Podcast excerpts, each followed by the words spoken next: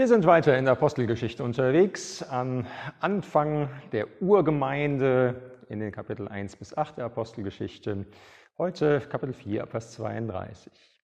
All die vielen Menschen, die zum Glauben an Jesus gefunden hatten, waren ein Herz und eine Seele. Niemand von ihnen betrachtete etwas von seinem Besitz als persönliches Eigentum. Alles, was sie besaßen, gehörte ihnen gemeinsam. Mit großer Kraft bestätigt durch Wundertaten, bezeugten die Apostel Jesus als den auferstandenen Herrn und für alle sichtbar lag großer Segen auf der ganzen Gemeinde.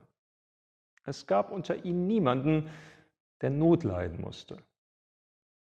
Denn die in der Gemeinde, die Grundstücke oder Häuser besaßen, verkauften sie, wenn es an etwas fehlte, brachten den Erlös herbei und legten ihn vor den Füßen der Apostel nieder.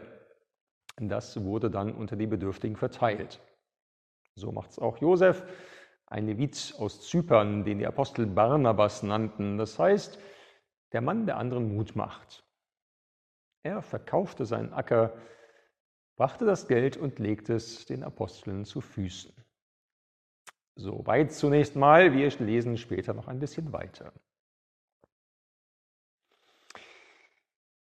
Ein echt heißer Text voll von verrückter Großzügigkeit.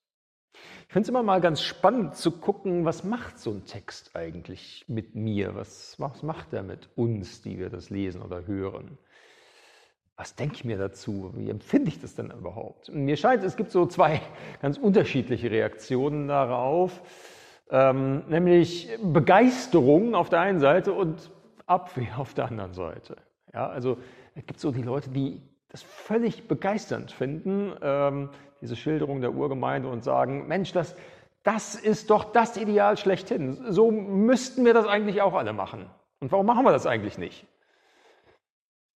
So, und es gibt Leute, die eher so auf Abwehr gehen ähm, und vielleicht sogar ehrlich sagen würden, also Leute, wenn das mal Einzug hält in Gemeinde und wir das so machen, bin ich raus. Ne? Wir sind doch keine Kommunisten hier. Ähm, kein persönliches Eigentum. Nee, also echt, da bin ich raus. Und vielleicht würden diejenigen, die auf Abwehr gehen, dann auch noch eins drauflegen und sagen, naja, war ja vielleicht auch keine gute Idee, was die da gemacht haben. Ne, Häuser und Grundstücke verkaufen, Äcker verkaufen, weil, äh, ja, dann haben sie erstmal einen Haufen Geld, aber dann leben sie ja zur Miete. Und dann können sie auch nichts mehr auf ihren Äckern produzieren, so für den eigenen Bedarf. Also höhere Kosten und geringeres Einkommen, äh, das kann ja nur schiefgehen. Und was ist? Am Ende des Tages verarmte die Gemeinde in Jerusalem und andere Gemeinden mussten denen unter die Arme greifen und sie unterstützen. Also taugt nichts das Modell. Ne, sieht man ja schon, machen wir besser auch nicht. Also, ne, Begeisterung, so müssen wir es eigentlich auch machen oder Abwehr. Aber gucken wir erstmal noch genau hin. Was steht denn da eigentlich? Zunächst mal ist wichtig, dass das alles spontan und freiwillig passiert. Das sagt niemand den frisch Bekehrten. Ihr müsst das machen. Also wenn ihr dabei sein wollt in der Gemeinde, dann bitte macht schon mal einen Termin beim Notar. Nee, sagt keiner, ne? weder von den Aposteln und Jesus hat es auch nicht gesagt. Es passiert einfach als Teil eines lebendigen Glaubens und einer wenigen Gemeinschaft. Die zum Glauben an Jesus gefunden waren, waren ein Herz und eine Seele. So schreibt Lukas hier. Und daraus erwächst Leben. Und es entsteht das hier, einfach freiwillig und spontan. Und wichtig dabei ist, ähm, nee, so muss Gemeinde nicht aussehen. Hat niemand jemals gesagt. Äh, also jedenfalls nicht von den Aposteln und auch nicht Jesus. Aber sie kann so aussehen. Zweite wichtige Wahrnehmung. Ähm, Lukas findet das offenbar gar nicht blöd, was da passiert. Und Gott findet es offenbar auch nicht blöd. Das wird positiv geschildert. Ja, da kleben Menschen nicht an ihrem Besitz, die hängen ihr Herz nicht dran, sondern sie setzen das ein in Gottes Sinn. Und damit machen sie was anders als die meisten Menschen damals wie heute. Wir denken, die meisten Menschen über Geld und Besitz. Eigentlich sagen sie immer nur meins, meins, meins, meins, meins. Ja, gibt so eine schöne Szene aus dem Film Findet Nemo, wo die Möwen das immer brüllen. Ne? Meins, meins, meins, meins, meins, meins. Ja, und die Christen rufen das nicht mehr. Die sagen nicht mehr meins. Das gehört Gott und uns als Gemeinde. Und darum legen sie es den Aposteln zu Füßen und sagen damit, äh, macht damit, was ihr für richtig haltet. Wir vertrauen euch da auch. So, und das einfach nochmal zur Erläuterung, das ist so die zweite wichtige Wahrnehmung, das wird positiv geschildert. Ne, kommt schon auch, auch genug Kritisches, was dann irgendwie schiefgegangen ist in der ersten Gemeinde, aber das hier wird positiv geschildert. Dritte Wahrnehmung in dem Text, das Ganze hat ein Ziel. Es gab niemanden unter ihnen, der Not leiden musste, lesen wir. Und das war offensichtlich das Ziel, dass niemand Not leiden musste. Die Einstellung ist also nicht, Privateigentum ist böse, Besitz ist böse, Immobilien darf man nicht haben. Weg damit. Das war nicht die Meinung, sondern sie sehen Brüder und Schwestern, die Not leiden und handeln. Vielleicht haben Sie auch im Alten Testament mal nachgelesen.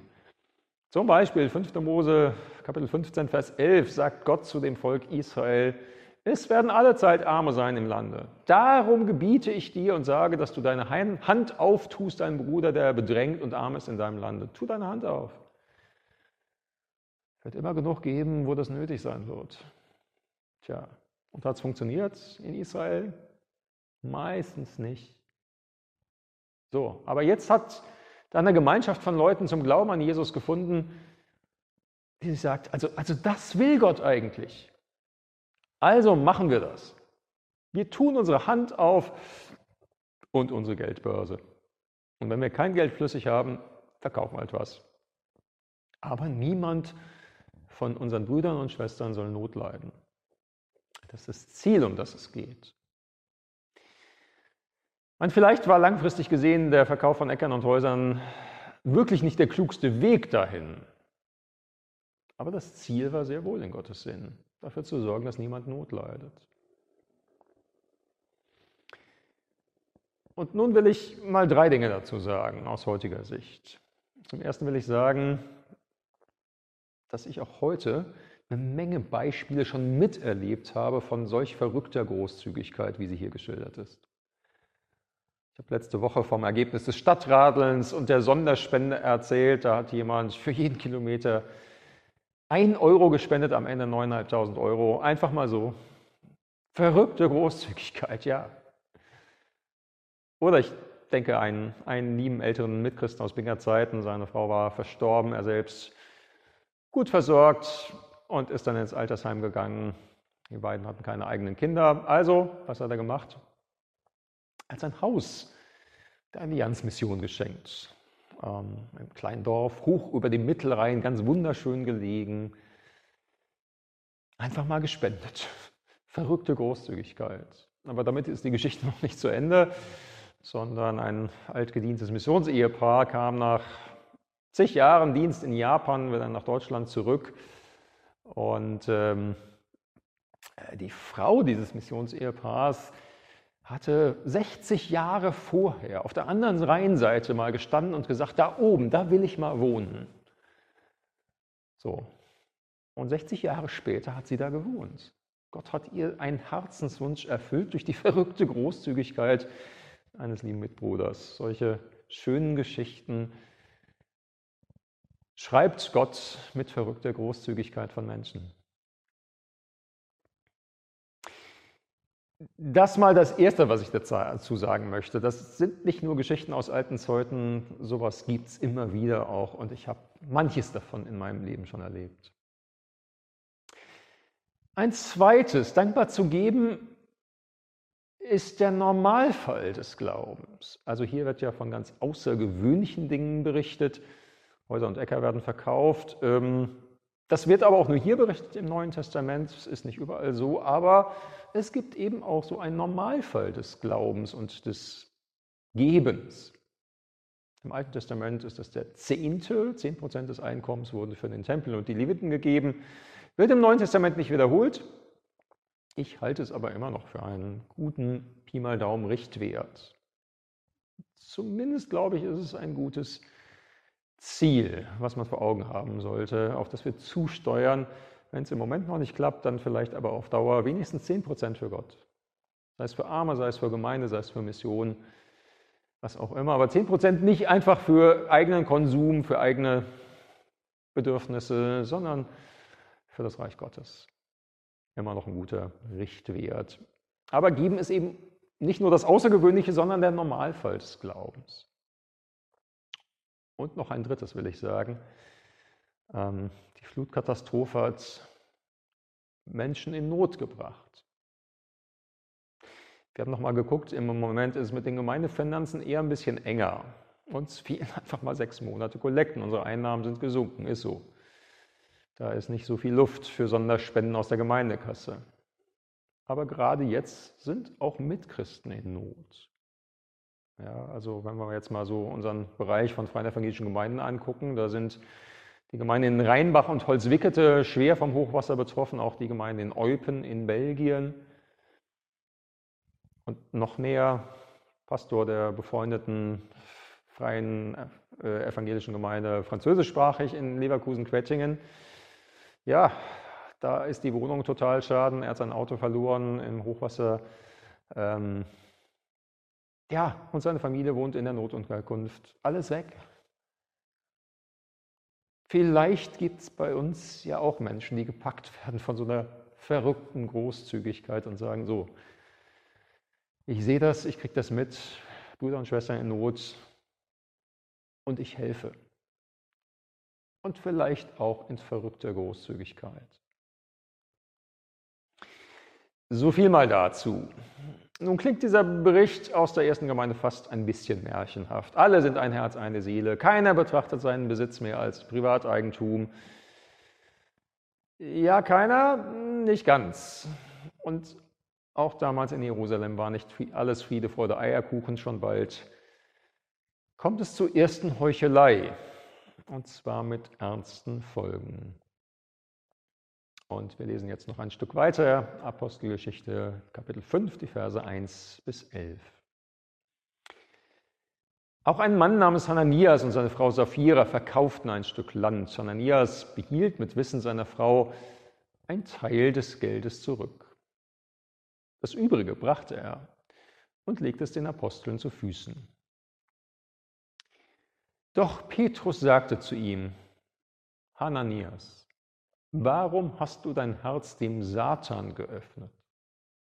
Warum belügst du den Heiligen Geist und behältst einen Teil vom Erlös deines Feldes für dich? Du hättest das Land behalten können und nachdem du es verkauft hattest, auch das Geld. Warum? Warum hast du dich auf dieses falsche Spiel eingelassen? Du hast nicht Menschen sondern Gott belogen. Als Hananias diese Worte hörte, brach er zusammen und starb. Ein gewaltiger Schrecken packte alle, die davon erfuhren. Ein paar junge Leute standen auf, wickelten den Toten in ein Tuch, trugen ihn hinaus und begruben ihn. Etwa drei Stunden später kam seine Frau. Sie wusste noch nicht, was geschehen war. Petrus fragte sie, sag mir, habt ihr das Feld zu diesem Preis verkauft? Ja, antwortete sie, zu diesem Preis. Da sagte Petrus, warum habt ihr euch verabredet, den Geist des Herrn herauszufordern? Ich sage dir, vor der Tür stehen schon die Leute, die deinen Mann begraben haben. Sie werden auf dich hinaustragen. Im selben Augenblick fiel sie vor seinen Füßen zu Boden und starb. Die jungen Leute kamen herein, Sahen sie Toter liegen, trugen sie hinaus und begruben sie neben ihrem Mann.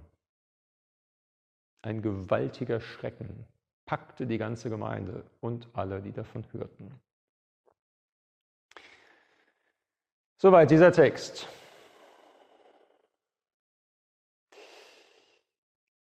Das ist echt harter Tobak.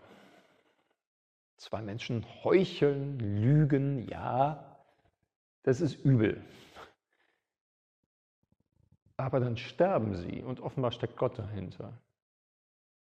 Also mal ganz ehrlich, wenn mir so jemand, äh, jemand so eine Geschichte aus einer Gemeinde heute erzählen würde, ich würde das auf gar keinen Fall glauben. Mit Sicherheit nicht. Wenn mir das jemand erzählen würde, diese Geschichte aus einer Gemeinde heute, ich würde mich an den Kopf packen und sagen, sag mal, bist du eigentlich völlig durchgeknallt? Bist du durchgedreht? So ist Gott nicht. Auf gar keinen Fall hat Gott das so gemacht. Weiß nicht, was da passiert, wie es passiert ist, aber das, was du erzählst, kann nicht stimmen. So würde ich reagieren, wenn mir das heute einer erzählen würde. So, aber es erzählt mir keiner eine Geschichte von heute, sondern diese Geschichte steht in der Bibel im Neuen Testament. Ja, ich meine, im Alten Testament stehen mehr solche Geschichten, da kann man sich immer noch rausretten, indem man sagt, naja, ist ja irgendwie vor Jesus gewesen und da sind ein paar Dinge anders gewesen. Aber geht hier nicht. Neues Testament nach Jesus. Ich habe eine ganze Reihe von Auslegungen dazu gelesen und gehört, Predigten gehört. Und die ringen alle mit diesem Tod von Ananias und Sapphira. Und die meisten machen etwas. Sie versuchen nämlich Gott zu rechtfertigen. Da gibt es so zwei Ansätze dabei. Ähm, es gibt so schlicht die Ausleger, die sagen, das ist alles eine Legende. Das ist nicht so passiert. Ja, vielleicht gab es Ananias und Sapphira wirklich, vielleicht gab es auch diese Heuchelei, vielleicht ist es auch aufgeflogen, aber die sind nicht gestorben. Das kann nicht sein. Legende. Hat, hat sich irgendjemand ausgedacht, vielleicht wurde die Geschichte immer weiter erzählt und irgendwie hat jemand was dazu gedichtet. Und vielleicht sind sie ja irgendwie nur aus der Gemeinde ausgeschlossen worden oder irgendwie sowas, aber nicht gestorben. Legende. Ich frage mich dann nur immer, woher wissen die Leute immer so genau, wie Gott handelt und wie nicht. Also jedenfalls nicht aus der Bibel. Ähm, natürlich hat die Bibel eine Mitte und das ist Jesus selbst, er als Person. Sein Kommen, sein Wirken, sein Tod, seine Auferstehung. Jesus ist die Mitte der Schrift. Aber deshalb steht es uns noch lange nicht zu, Einfach das so aus der Bibel herauszupicken, was uns passt, was uns in den Kram passt und wo wir denken, das passt zu Jesus und das herauszukicken, wo wir meinen, nee, das passt irgendwie nicht. Das entspricht nicht meinem Bild von Jesus. So kann nicht sein. Nein, geht nicht. Ne? Wir stehen immer unter der Bibel als Wort Gottes und niemals drüber. Wir sind Schüler der Bibel und nicht Gottes Oberlehrer, die ihm beibringen, wie er die Bibel besser hätte schreiben lassen sollen und was da nicht reingehört hätte. In der Position sind wir nicht. So, von daher finde ich diese, das als Legende erklären, um damit Gott zu rechtfertigen, funktioniert für mich jedenfalls nicht. Dann gibt es diejenigen, die versuchen, Gott zu rechtfertigen, indem sie nachweisen, äh, dass diese Sünde hier so schlimm war, dass der Tod der beiden gerechtfertigt ist und dass Gott eigentlich gar nicht anders handeln konnte. Ja, ähm, die sagen würden, Mensch, Heuchler ist so eine ganz besonders schlimme Sünde, das geht gar nicht. Und außerdem ist die Gemeinde ja noch ganz am Beginn ihrer Entwicklung. Und hätte Gott das durchgehen lassen mit der Heuchelei, dann hätte sich das auf die ganze Kirchengeschichte ausgewirkt. Also hier am Beginn hat Gott mal so ein Exempel statuiert. Und das musste sein. Ähm, so versucht man eben auch Gott zu rechtfertigen. Also ehrlich gesagt finde ich auch das nicht sehr überzeugend. Ich frage mich nämlich, also wenn Gott ganz besonders schlimme Sünder so bestraft, warum sind nicht andere Leute auch tot umgefallen? Kreuzzugsprediger zum Beispiel. Oder die, die in der Kirche und auch in Freikirchen Kinder missbraucht haben, warum sind, die nicht tot umgefallen? Beides hat der Kirche sicherlich mehr Schaden zugefügt, als diese Heuchelei von Ananias und Sapphira es jemals hätte tun können. Und übrigens der Vollständigkeit halber, äh, man kommt diesem Text auch nicht bei, indem man das psychologisiert und sagt, naja, die haben äh, irgendwie gemerkt, dass es aufgeflogen ist und dann sind sie so erschrocken, dass sie einen Herzinfarkt gekriegt haben. Ja, ist eine schöne Erklärung, aber ähm, Petrus weiß das ja vorher, was passieren wird und sagt auch, das ist eine Sünde wider den Heiligen Geist. Ihr habt Gott belogen. Ähm, er bringt es mit Gott in Verknüpfung. Ja, also das funktioniert irgendwie auch nicht.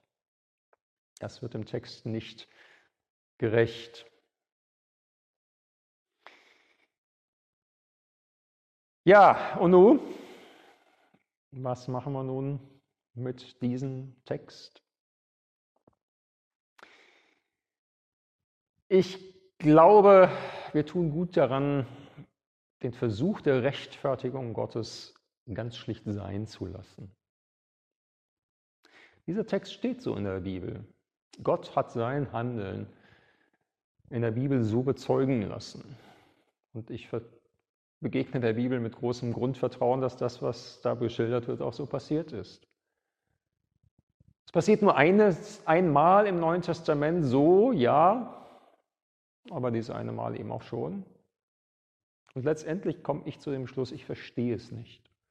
Verstehe nicht, warum Hananias und Sapphira sterben mussten oder mussten sie vielleicht gar nicht, aber Gott hat es irgendwie doch so bewirkt. Ich verstehe nicht, warum er ihnen keine weitere Chance zur Umkehr geschenkt hat. Ich verstehe Gott dann nicht. Aber ich lasse es stehen. Punkt.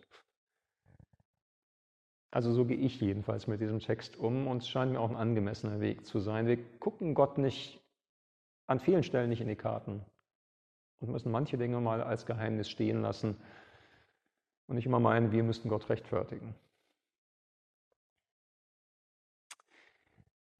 Aber neben dem, was ich an diesem Text nicht verstehe, gibt es auch ein paar Dinge, die ich verstehe. Ich verstehe nämlich, dass Gott Heuchelei hasst. Das kommt in diesem Text ja nun wirklich sehr deutlich zum Ausdruck. Und nun lohnt es sich nochmal genau hinzugucken, was Hananias und Sapphira nämlich falsch gemacht haben und was auch nicht. Und das ist nämlich wirklich nur diese eine einzige Sache. Die lügen. Sie heucheln. Sie tun so, als ob sie den ganzen Erlös für das Grundstück der Gemeinde zur Verfügung gestellt hätten. Und in Wahrheit war es nur ein Teil. Die Lüge war das Problem. Und sonst nichts. Und das ist wichtig. Mein Petrus sagt ja, ihr hättet den Acker behalten können. Wäre keine Sünde gewesen. Ihr hättet den Acker verkaufen können, das ganze Geld behalten können, Teil behalten können. Kein Problem. Sie hätten einfach das Geld spenden können, den Teil, den sie spenden wollten, hätten gar nicht mal sagen müssen, woher das Geld kommt. Wir müssen sie alles nicht erzählen. Das Problem war die Lüge. Und sonst nichts. Und das ist wichtig. Ja, in diesem Text geht es nicht darum, wer wie viel spendet. Und hier geht es auch nicht darum, dass wir in totaler Offenheit immer alles erzählen müssen. Müssen wir nicht. Das können wir selber entscheiden, was wir erzählen und was nicht. Mal ehrlich, es muss niemandem was angehen, wer wie viel Geld verdient. Wer wie viel geerbt hat, wie teuer man sein Haus verkauft hat. Es muss niemandem was angehen, wie viel wir spenden und wie viel wir für uns behalten. Wir müssen nicht total offen sein in dem, was wir erzählen. Denn Offenheit und Ehrlichkeit sind zwei unterschiedliche Dinge. Das wird oft parallel benutzt, sind aber eigentlich zwei unterschiedliche Dinge. Offenheit heißt, ich lege offen, was sonst verborgen wäre. Ehrlichkeit heißt, das, was ich sage, das stimmt. Und das will Gott. Nicht die totale Offenheit, das brauchen wir nicht, das können wir selber entscheiden, aber er will, dass wir ehrlich sind. Was wir sagen, über uns selbst erzählen, das soll der Wahrheit entsprechen. Und das ist der Punkt. Und die erzählen eben nicht die Wahrheit. Übrigens kann es auch nicht nur eine Gefahr sein, sich frömmer zu geben, als man ist. Das geht sogar auch umgekehrt. Ne? Man kann sich auch weniger fromm machen, als man ist, weil das besser ankommt. Das sagt jemand, vielleicht sogar in der Predigt. Oh, wir haben doch alle unsere Zweifel. einer Auferstehung Jesu und ob das wirklich so war. Und man denkt alle und sagt, ja, haben wir nicht alle unsere Zweifel? Ja, aber vielleicht sagt jemand, nee, ich nicht. Also kann ich nichts für, aber für mich, vielleicht kommt das auch noch irgendwann, aber bisher kam es nicht und jetzt ist es nicht so. Ich, für mich ist das kein Problem. Ja, wenn es so ist, dann sag's. Alles gut. Mach dich nicht frömmer, als du bist, aber auch nicht weniger fromm. Aber was du über sich sagst, das soll stimmen. Noch ein letzter Gedanke dazu. In einer Predigt über diesen Text, die ich gehört habe, hat der Prediger David Bisgrove aus der Presbyterianischen Redeemer Church in New York, könnt ihr nachgoogeln, wenn ihr wollt, Folgendes gesagt. Ähm, hat gesagt, warum wundert es uns eigentlich so sehr, dass hier das mit Ananias und Sapphira geschieht? Warum wundert uns das so sehr? Warum wundert es uns nicht viel mehr, dass es nicht viel häufiger geschieht? Ähm, ist auch mal eine Perspektive. Ich muss da echt erstmal ein bisschen schlucken. Aber ja. Und da fragt man sich dann irgendwie ganz unwillkürlich, was würde eigentlich passieren, wenn Gott mich so behandeln würde wie Hananias und Sapphira? Würde ich heute dann noch hier stehen oder könntet ihr nur mein Grab besuchen? Und wenn alle Heuchler in christlichen Gemeinden und Kirchen tot umfallen würden, ähm, wie voll und wie leer wäre es denn dann bei uns? Und da kann sich wirklich jeder an die eigene Nase packen. Die Lösung kann ja jetzt nicht sein zu sagen, ach, dann darf man all diesen frommen Ballast mal über Bord und tun gar nicht mehr so, als ob man weg mit diesen falschen Vorbildern wie Barnabas und diesen ganzen Leuten, die so, so super fromm sind. Ähm, ich gebe einfach gar nichts mehr in die Kollekte. Ich pfeife auf den ganzen Kram. Äh, ich lebe einfach so wie alle anderen. Aber wenigstens bin ich kein Heuchler. Könnte man jetzt denken, ist aber irgendwie auch nicht die Lösung. Ne?